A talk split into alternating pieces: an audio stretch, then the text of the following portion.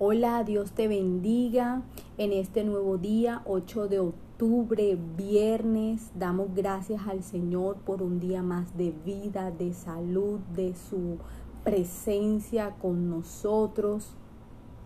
Y en el libro que nos corresponde compartir en el día de hoy, que es el de Jeremías, eh, le pido al Padre, al Hijo y al Espíritu Santo que pueda hacer una obra de transformación en tu vida y que a través de este audio puedas eh, sentir y experimentar el favor, el amor y la misericordia de Dios. Y las enseñanzas que quiere hablar a tu vida hoy la palabra de Dios. En el nombre del Padre, del Hijo y del Espíritu Santo, Oro a Dios para que quite todo obstáculo, todo aquello que te impida acercarte confiadamente al trono de la gracia. El libro de Jeremías eh, fue un libro escrito en el Antiguo Testamento donde se evidencian muchos eh, historias, muchas historias, muchos acontecimientos que ocurrieron con el pueblo de Israel. Tanto que las palabras claves que identifican a este libro son la restauración con arrepentimiento. Entonces, Jeremías, que es el autor de este libro, hijo de Hilcías, era un profeta del pueblo sacerdotal de Anatot y quizás un descendiente de Abiatar. El significado de su nombre, aun cuando es incierto, puede que sea Jehová exalta.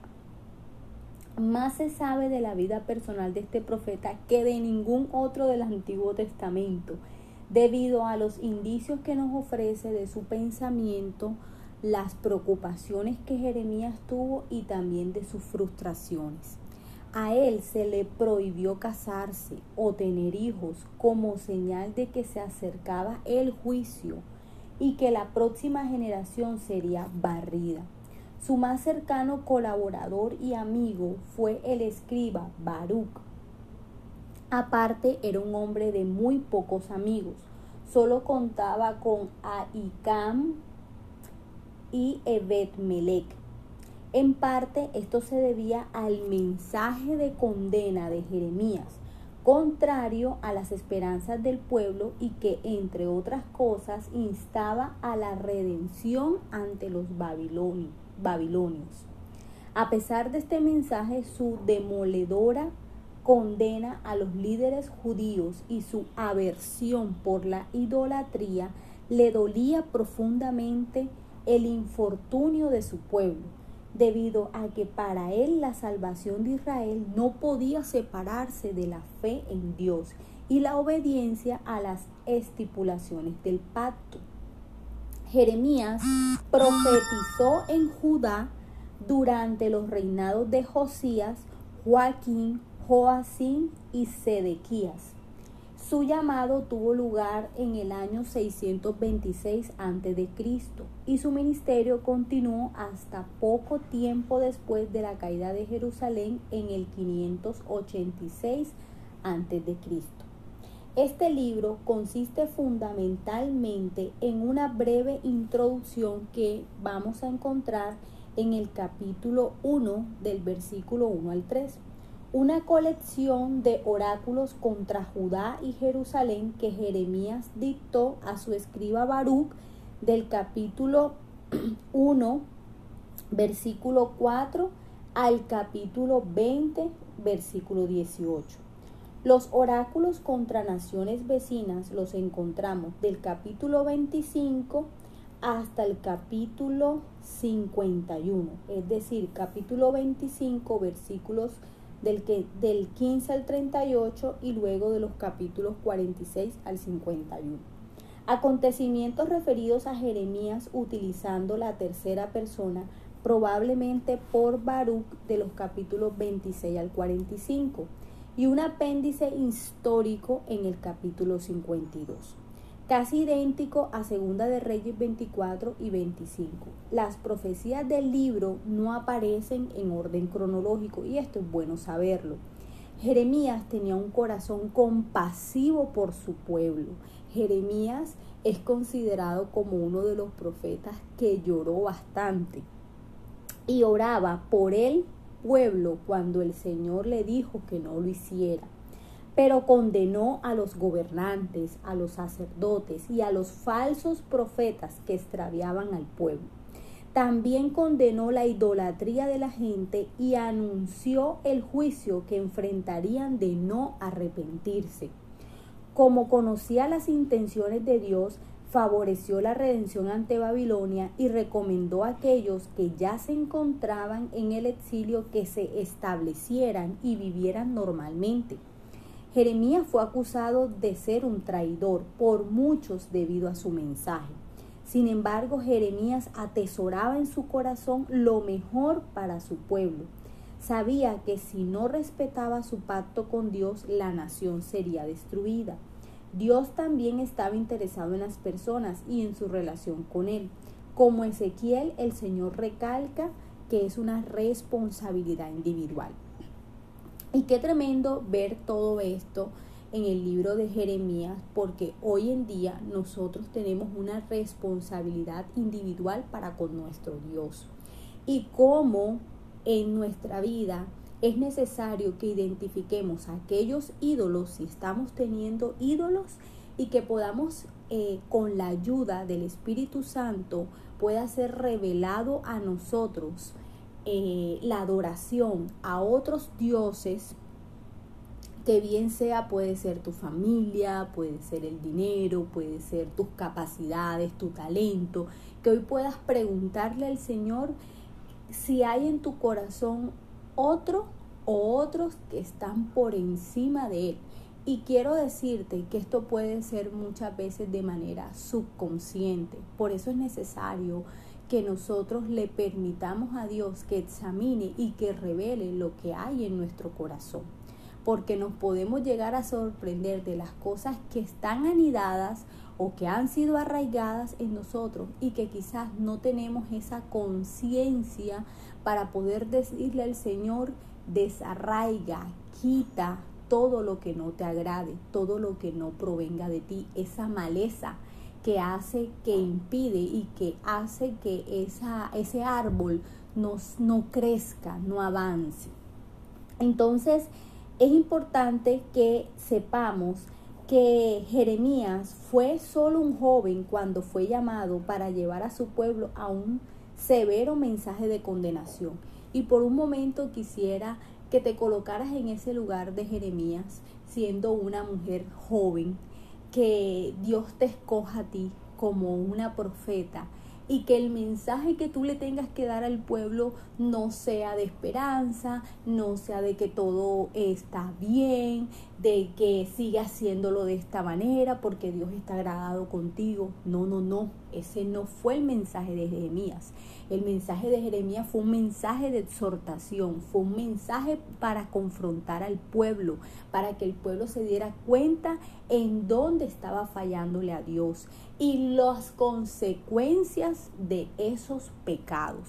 Por eso hoy el Señor quiere que nosotros nos arrepintamos cada día, porque esto no es para el nuevo creyente, esto es para nosotros que todos los días nos podemos ensuciar y que el Señor quiere que nosotros reconozcamos nuestra condición y que podamos arrepentirnos de los pecados cometidos, bien sea por pecados que han sido llevados a la obra, que se han ejecutado, o bien sean pecados que se han pensado porque tenemos que recordar que el Señor todo lo sabe de nosotros.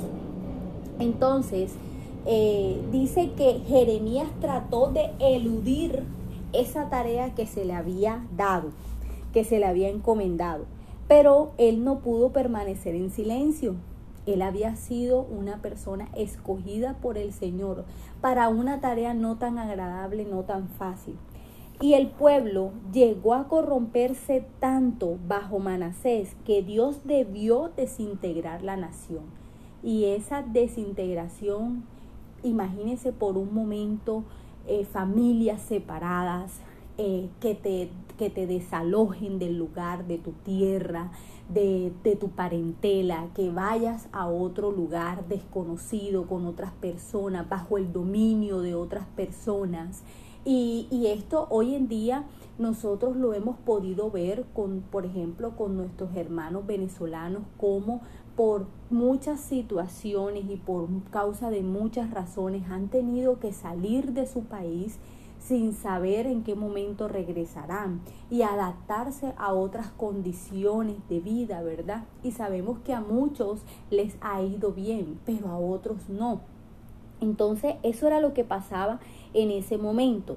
Ahora, derrotado y conducido al exilio, porque el pueblo fue y pasó a estar bajo el poder y el gobierno de los reyes de Babilonia, tuvo que reflexionar sobre lo que había acontecido y sobre sus causas. Y precisamente esto era lo que Dios quería al permitir que se desintegrara la nación, que el pueblo reflexionara, que el pueblo mirara hacia adentro, hacia sus obras, hacia sus pensamientos, hacia su corazón y pudiera identificar los pecados que había cometido. Entonces, tras la correspondiente sanción y arrepentimiento, Dios traería un remanente de regreso a Judá. Es decir, que esa situación que Dios permitió, que fue dolorosa para el pueblo de Israel, ya Dios tenía la respuesta para eso. Esa, esa situación tenía un tiempo de caducidad, pero el Señor necesitaba pasarlos por esa prueba, por ese proceso, para enseñarles quién era el verdadero Dios de ellos, quién es su Dios. Y esto castigaría a las naciones que los habían castigado. El Señor también había prometido eso. Ustedes han oprimido a mi pueblo, habrá para ustedes también castigo y cumpliría sus viejos pactos. Recordemos que el Señor es Dios de pactos y Dios de generaciones. Y al Señor no se le olvidó el pacto y los pactos que hizo con Israel, con David, inclusive con los levitas. Él les daría un nuevo pacto y escribiría sus leyes en sus corazones. El trono de David sería restablecido y sacerdotes fieles le servirían. Los oráculos contra las naciones vecinas ilustran pues sencillamente la soberanía de Dios sobre todo el mundo. Todas las naciones le pertenecen, por tanto, todas las naciones debemos rendirle cuentas. Todas las personas debemos rendirle cuentas a Dios. Y Jeremías vio que existe una relación moral y espiritual con Dios y que esta relación requiere de una devoción personal de cada individuo. Y esto es algo que hoy quiero resaltar, que podemos identificar en el libro de Jeremías, que nosotros de manera individual necesitamos desarrollar una devoción con nuestro Dios. Cada persona es responsable de sus propios pecados y no podemos pasarnos la vida en el papel de víctima o en el papel de victimarios. Necesitamos responsabilizarnos de nuestras acciones, de nuestras conductas. El nuevo pacto, que esto lo vemos en el capítulo 31 del versículo 27 al 40, es un vínculo espiritual que se establece entre Dios y el individuo. Se trata de una nueva relación de dependencia a través de la cual Dios escribe los preceptos de la ley en el corazón. Importante. Uno, Dios escribe, inscribe los preceptos de la ley en el corazón, perdona las iniquidades humanas y hace olvidar la memoria del pecado.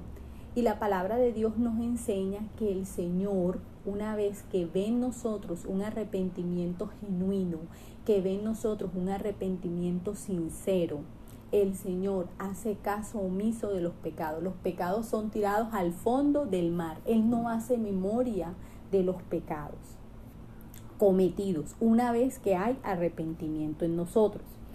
Todo ello se cumpliría con la encarnación de Cristo y el Evangelio que Jesucristo predicó y que esto lo vemos en el Nuevo Testamento. Mucho del mensaje de Jeremías debe su relevancia a que es válido para todos los tiempos.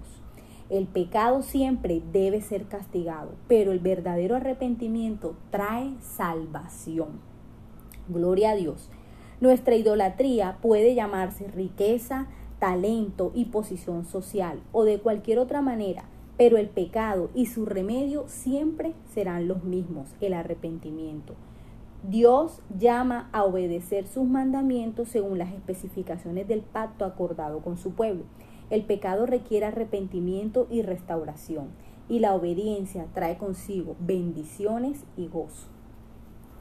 Por medio de su conducta y su actitud, Jeremías nos dio un ejemplo semejante al de Jesús, debido a lo cual debe ser considerado Jeremías como un prototipo de Cristo en el Antiguo Testamento, porque él mostró compasión por su pueblo y derramó lágrimas sobre él. Sufrió su ingratitud, pero lo perdonó. Jeremías es una de las personalidades del Antiguo Testamento más parecidas a nuestro Señor Jesucristo.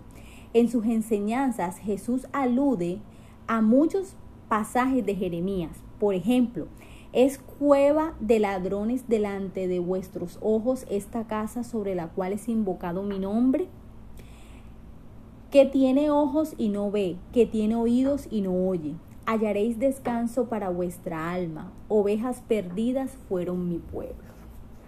Y ya para finalizar, quiero invitarte a que puedas leer y recibir en tu corazón sobre Jeremías 33, 3, que nos dice y que el Señor hoy quiere que todo lo que estés atravesando y viviendo, tú puedas llegar donde Él, así como estás en medio de tus debilidades, de tus pecados, de los afanes, de las preocupaciones, de las angustias, que puedas llegar donde Él a clamar a Él, porque Él te va a responder, que tengas esa certeza, que tengas esa fe.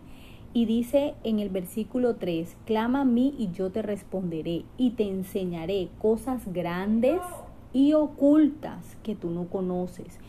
Y particularmente yo pienso que hay muchas cosas que desconozco de Dios y que quiero conocer de Él. Por eso es importante que podamos llegar delante de Él con ese corazón constrito y humillado, reconociendo nuestra dependencia de Él y el amor que Él ha colocado en nosotros. Te bendigo y te deseo un excelente resto de día.